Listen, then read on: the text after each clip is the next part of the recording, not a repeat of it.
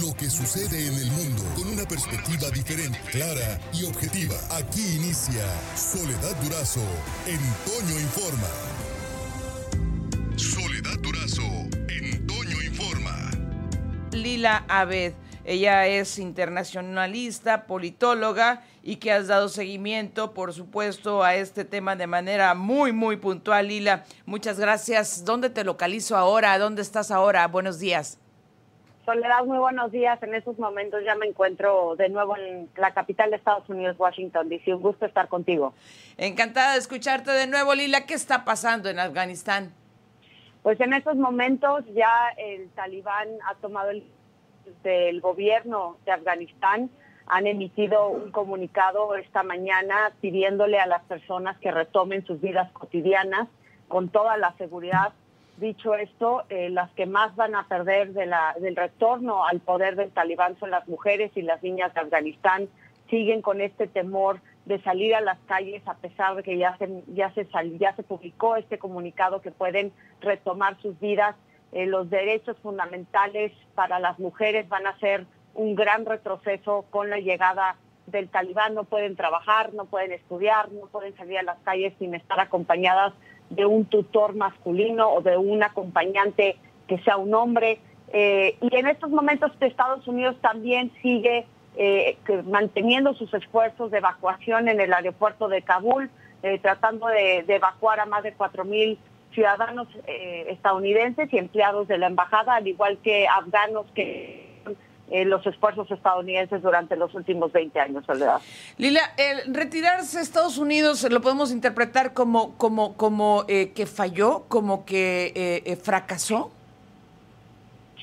Mira, yo creo que el presidente Joe Biden ayer en su mensaje a la nación habló un poco de este tema eh, dijo que la misión en Afganistán después de 20 años se había cumplido en el sentido de que el, el, el, objetivo fundamental de entrar a Afganistán era frenar cualquier amenaza de un posible ataque terrorista hacia Estados Unidos. Hay que recordar que esto inició en 2001 con los ataques del 11 de septiembre, cuando el entonces presidente George Bush declaró la guerra al terror la cual incluía al talibán en Afganistán debido a que el entonces líder de Al-Qaeda, eh, Osama Bin Laden, eh, según ellos residía en Afganistán y el gobierno del país no quería eh, a los líderes del talibán y entonces inició pues esta guerra que ha durado casi 20 años, que, que ya llevan cuatro presidentes estadounidenses que han heredado esta batalla.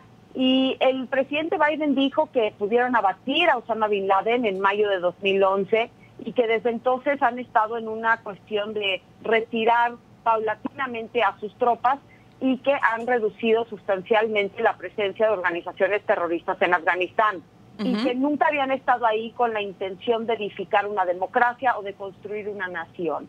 Ahora, eh, dicho esto, esto me parece que sí era inevitable la retirada de tropas de Estados Unidos, pero me parece que la manera en la que se llevó a cabo la retirada fue muy desordenada, muy caótica y dejó eh, a Estados Unidos ante una desventaja tremenda con la llegada precipitada de los talibanes donde las agencias estadounidenses de inteligencia la verdad no calcularon bien la velocidad con la cual el talibán iba a derrocar al, gobierno de Ghani.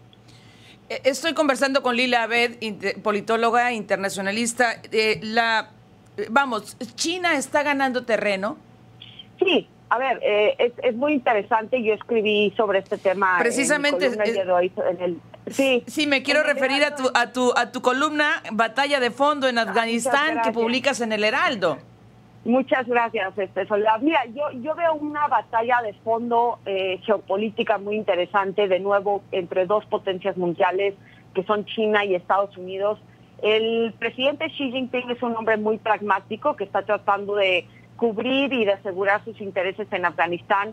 Eh, primero que nada tiene que asegurar que no vaya a ser una base de los militantes Uyghurs, que son esta minoría musulmana que ha tratado de suprimir el gobierno chino ya por varios años y que podían encontrar una base de apoyo en Afganistán. Y por eso recibió al jefe político del talibán hace un mes, el secretario de Relaciones Exteriores de China, pero a la par también tuvo comunicaciones con el presidente Ghani, que, huyó del país el domingo cuando llegaron los talibanes al poder. Em, y yo creo que aquí le jugó, le apostó a, toda a todos los jugadores del tablero por el simple hecho de que está tratando de cubrir primero sus intereses eh, políticos, pero también expandir su influencia económica, que lo hemos visto eh, en más de 70 países con esta nueva ruta de la seda que impulsó en 2013 el presidente Xi para poder eh, impulsar proyectos enormes de inversiones, de apoyo económico, de, tal manera que no China ha aprendido muy bien de los errores de Rusia y de Estados Unidos en, distintas regiones donde se han metido militarmente. China más bien expande su poder político a través de inversiones y de apoyo económico para de esa forma apoderarse de los gobiernos, particularmente en desarrollo, y por eso eh, ya dijo que está dispuesto a ofrecer apoyo económico a Afganistán para construir al país, e incluso podía reconocer al talibán, al igual que Rusia, están dispuestos a reconocer al talibán y esto pues evidentemente presenta otro reto para Estados Unidos.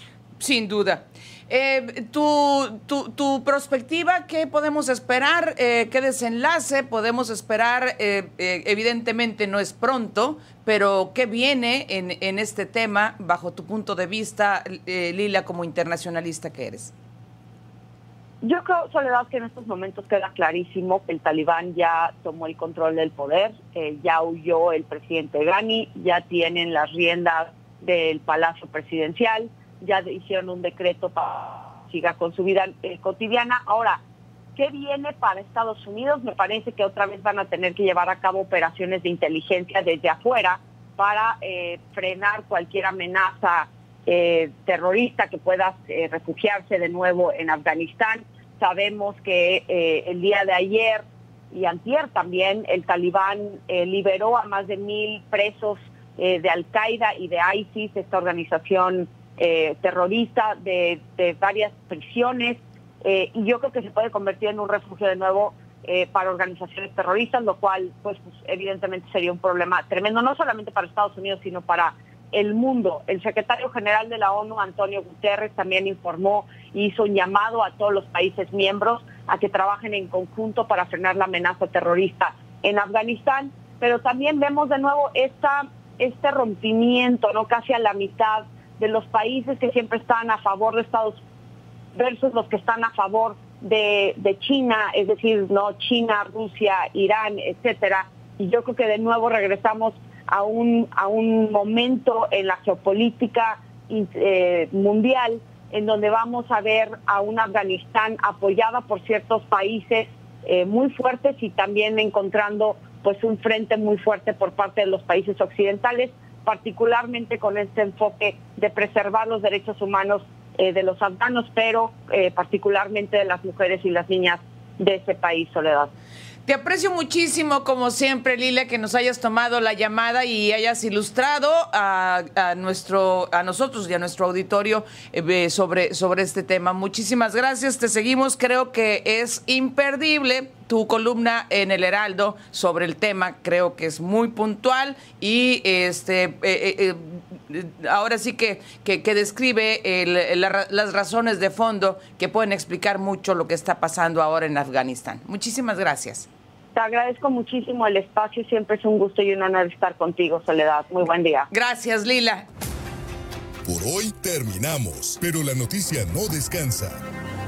Y nosotros tampoco. Soledad Durazo le espera de lunes a viernes a las 5.30 de la mañana por la cadena Larsa Comunicaciones. Con más noticias, más información, más Soledad Durazo en Toño Informa.